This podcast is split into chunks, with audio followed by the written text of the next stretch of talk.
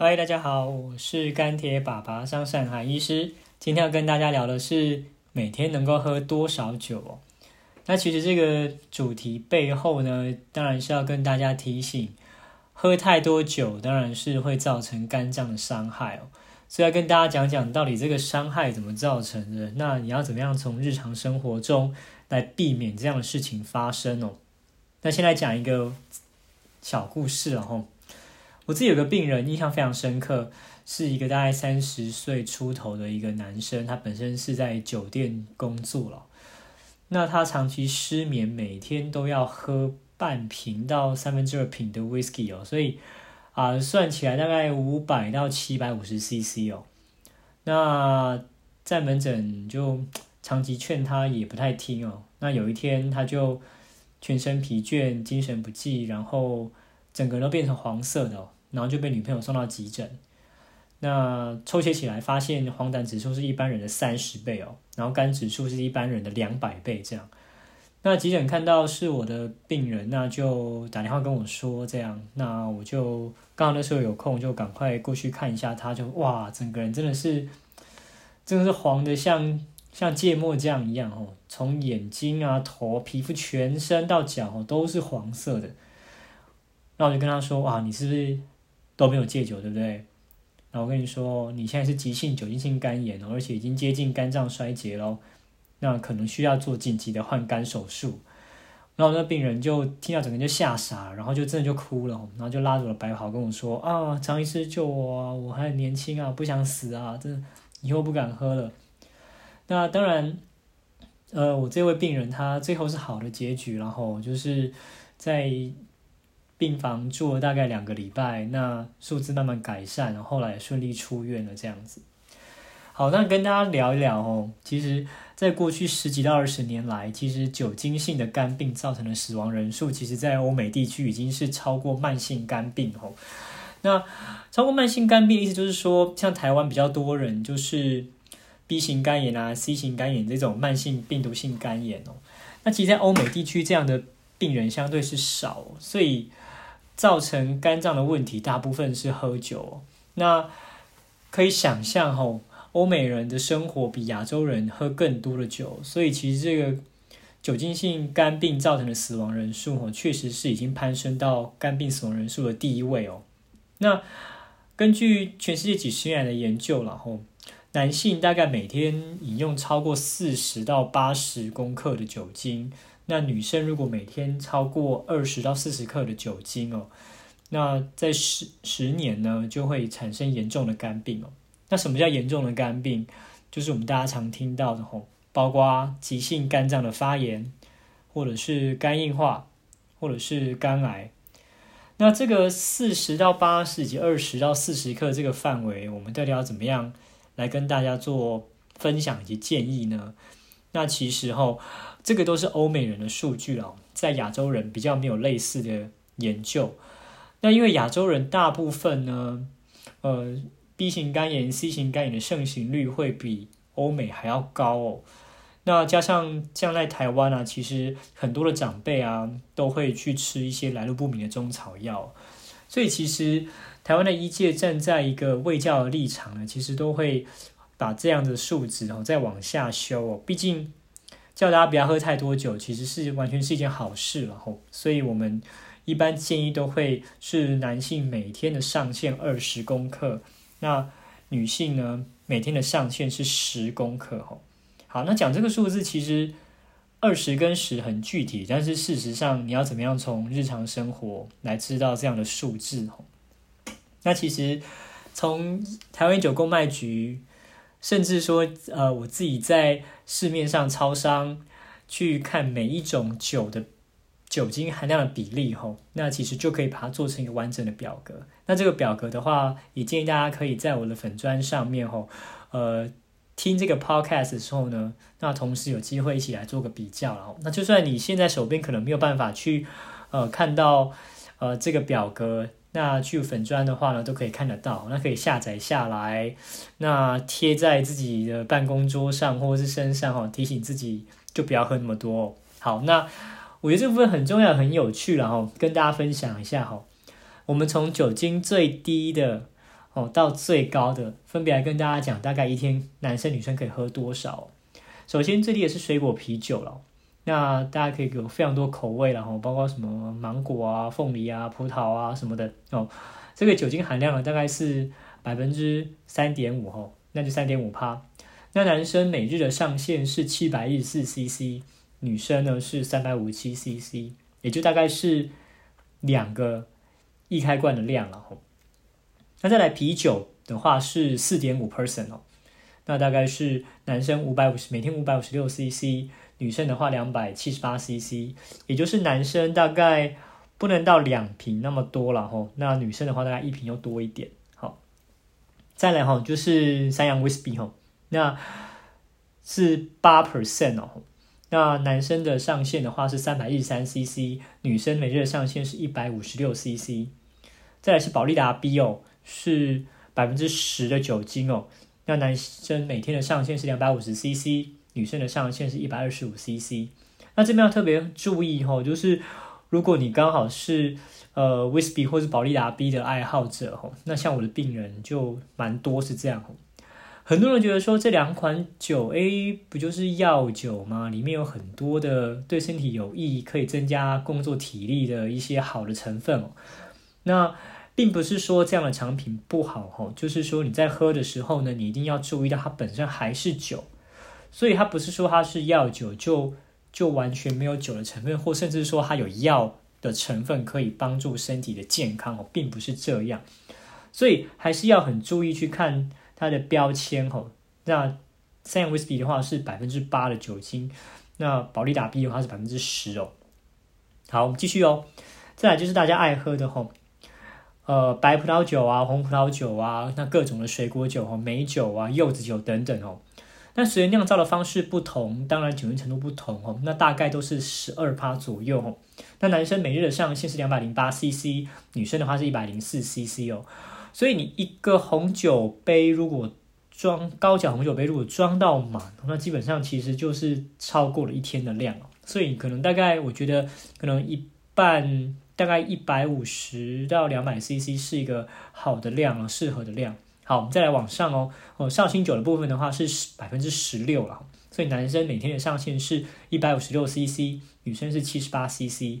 再来是米酒，也是我非常多病人喜欢喝的哦。那米酒的话，本身是百分之二十的酒精，所以男生的话每天上限是一百二十五 CC，女生呢每天上限的话是六十三 CC 哦。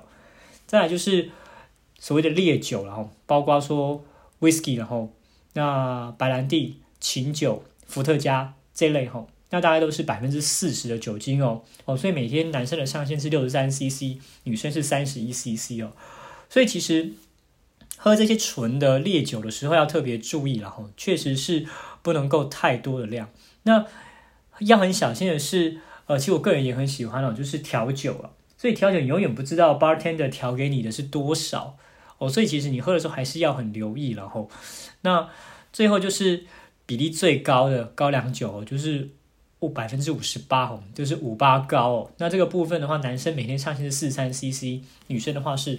二十二 CC 哦，也就是说你喝一小口哦，可能一两口其实就蛮足够了。那当然，坊间有很多的呃高粱酒的一些制品哦，那所以在吃的时候也要特别的留意。好，那为什么要去留意这件事情哦？那酒精性肝病到底是有什么可怕的地方哦？那可怕的地方其实就是他们是隐形的杀手，其实。可能你喝酒完当下，可能就是一些恶心、呕吐啊、头晕啊等等。可是你不知道，其实已经在你自己身体种下一些、埋下一些地雷了吼。那大概哈，超过百分之九十的酗酒的人哦，会有脂肪肝。那脂肪肝是什么？其实我常跟病人讲，就是瓜包油然后就是像我们西餐厅吃到的鹅肝酱哦，这样子就是。肥肥的肝，或者是说我们在小吃摊吃到的呃粉肝这样子哦，其实就是鹅跟猪的脂肪肝。那定义上当然是肝脏里面有脂肪的比例超过肝脏的总体积的百分之五了。那其实这不重要，就是整个肝脏很多的油的意思。那如果说有脂肪肝的酗酒的人呢，没有开始戒酒的话，大概有百分之十到百分之三十五的人呢，会产生慢性的肝炎啊，那肝脏细胞会坏死。那甚至会纤维化哦。那在百分之十的人呢，五年内呢会产生肝硬化。那肝硬化的程度吼，跟症状不一哦。吼，有些人可能一辈子都没事，有些人可能慢慢的就会产生全身的水肿啊，那肝性的昏迷啊等等吼。那最后呢，可能导致肝脏癌症发生。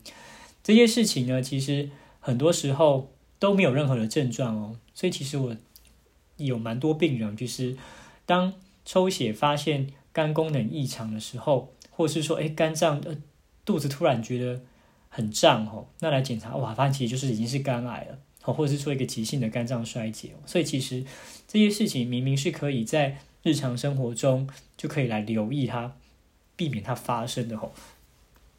好，那另外呢，就是有一些人哦，很容易产生酒精性的肝病变吼。那譬如说女性，譬如肥胖、抽烟。营养失调，那有很多的药物并用，或者是说你本身有一些一些慢性的病毒性肝炎哦，这些都会加重酒精性肝炎的发生。那加重它们发生呢，那就会更容易产生肝硬化跟肝癌哦。那到底到底酒精要怎么样在肝脏造成伤害，或者说它对人体为什么会有伤害哦？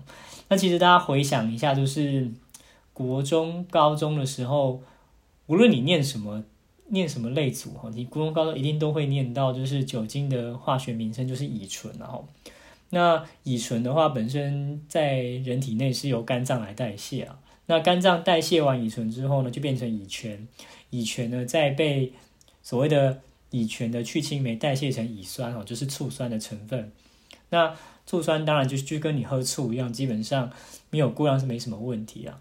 那但是有些人呢，其实先天性呢缺乏所谓的去氢酶哦，所以他就是没有办法把乙醛代谢成乙酸。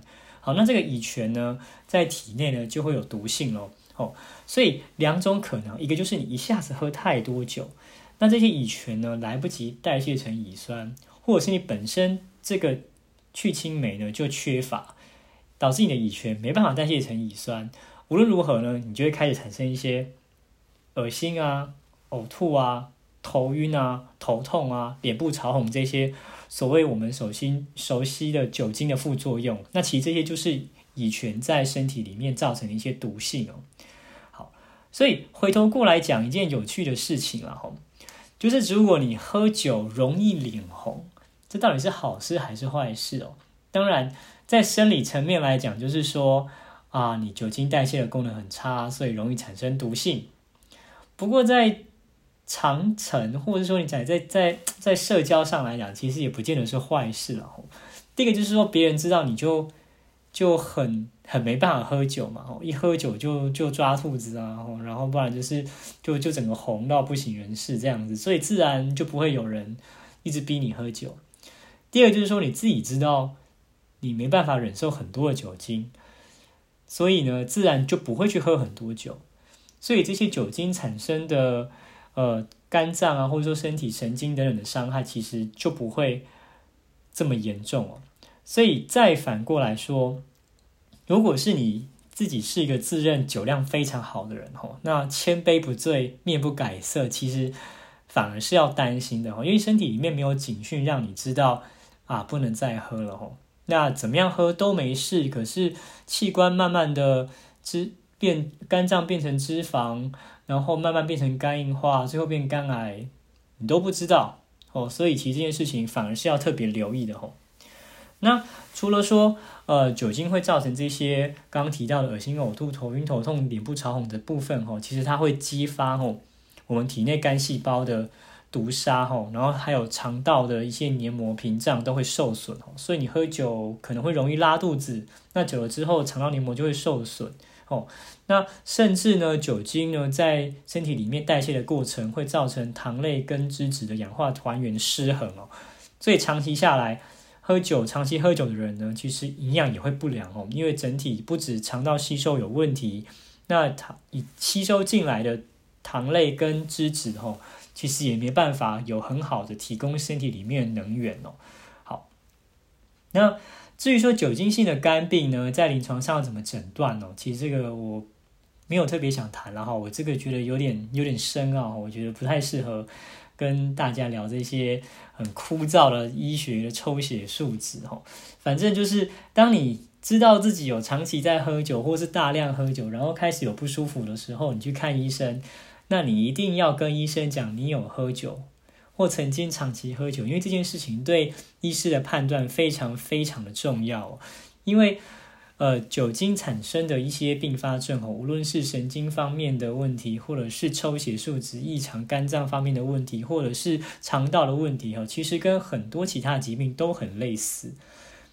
那如果说，呃，没有提供这个讯息给医师的话，其实有可能方向诊断方向会错误，治疗也就会错误。因为如果说你主动提供有喝酒这样子的一个呃病史的话，其实对医师来讲就非常非常的有帮助吼。那酒精所产生的疾病哦，基本上是可逆的吼，只要戒酒，那再加上一些药物的一些控制，基本上都是可以逆转的吼。所以千万不要就是对医师说谎，或是说觉得家人在旁边，然后就不好意思讲，这样其实反而是害了自己了。那。在酒精性肝炎的，或者是说酒精性肝病的治疗，哦，基本上刚刚提过，最重要就是戒酒了，吼。那为什么要要要讲戒酒？听起来很老生常常谈哦。不过事实上就是呢，如果说你产生酒精性肝病的病人哦，有戒酒的话呢，跟你戒完又在喝。或是说你完全不间断比起来，其实那个生存几率是差非常多的。我的粉砖上面有讲哦，基本上如果你有戒酒的话，基本上你呃生存几率的话，基本上大概都是你长期下来可能可能都还有呃七成以上吼。那如果说就是如果你又喝酒喝回去，哇，那你就开始可能那个生存常年的生存几率呢就开始往下降了吼。那不间断的话呢，基本上你可能。可能在两三年哦，可能人就会走了这样子哦。那第二个治疗呢，就是说刚提过会营养失衡啊，所以其实可以补充一些蛋白质啊，综合维他命哈。那当然急性期的时候呢，呃，有一些药物可以治疗。那都没有效的话呢，就像我这个病人，呃，一开始在急诊室的时候，我跟他讲的吼，呃，其实就是要。动大手术吼，要立刻换肝吼，不然其实就算等药物发挥作用一两个礼拜，可能也都来不及哦。那呃，大家可以想象哦，换肝这件事情是多么巨大的手术。第一个，你要要找到一个肝愿意让你来换，无论是身边的亲戚家人吼，那或者是说呃，就是呃捐赠者吼，那那。等于是两个人要开刀哦，而且开的刀非常非常的大哦，需要把肚子剖开，然后把肝脏拿出来，然后再放新的进去哦。所以如果能不要走到这一步，就不要走到这一步哦。而且最重要的事情是呢，呃，酒精性呃肝病造成的需要换肝这件事情呢，其实是要在戒酒哦，就是。戒酒有一定的时间，其实呃健保才要给付了哈，所以其实很现实的问题就是，嗯，如果你换了肝，然后又继续喝酒，那这样子这么庞大的医疗支出跟捐赠给你肝的那个人的牺牲了这么多，那你继续喝酒，那就完全没有意义了，不是吗？哦，那所以说。喝酒呢不是不行，其实我个人也蛮喜欢的哦。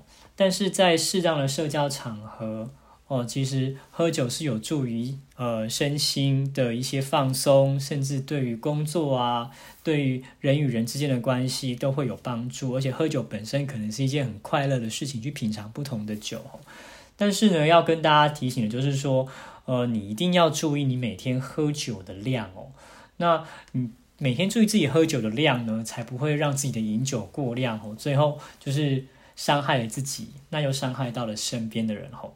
好，那所以呢，还是要跟大家分享吼，就是说呢，喝酒吼会伤肝，然后那这是我们大家都知道的事情，但是真正重要的事情是要去身体力行，拒绝诱惑。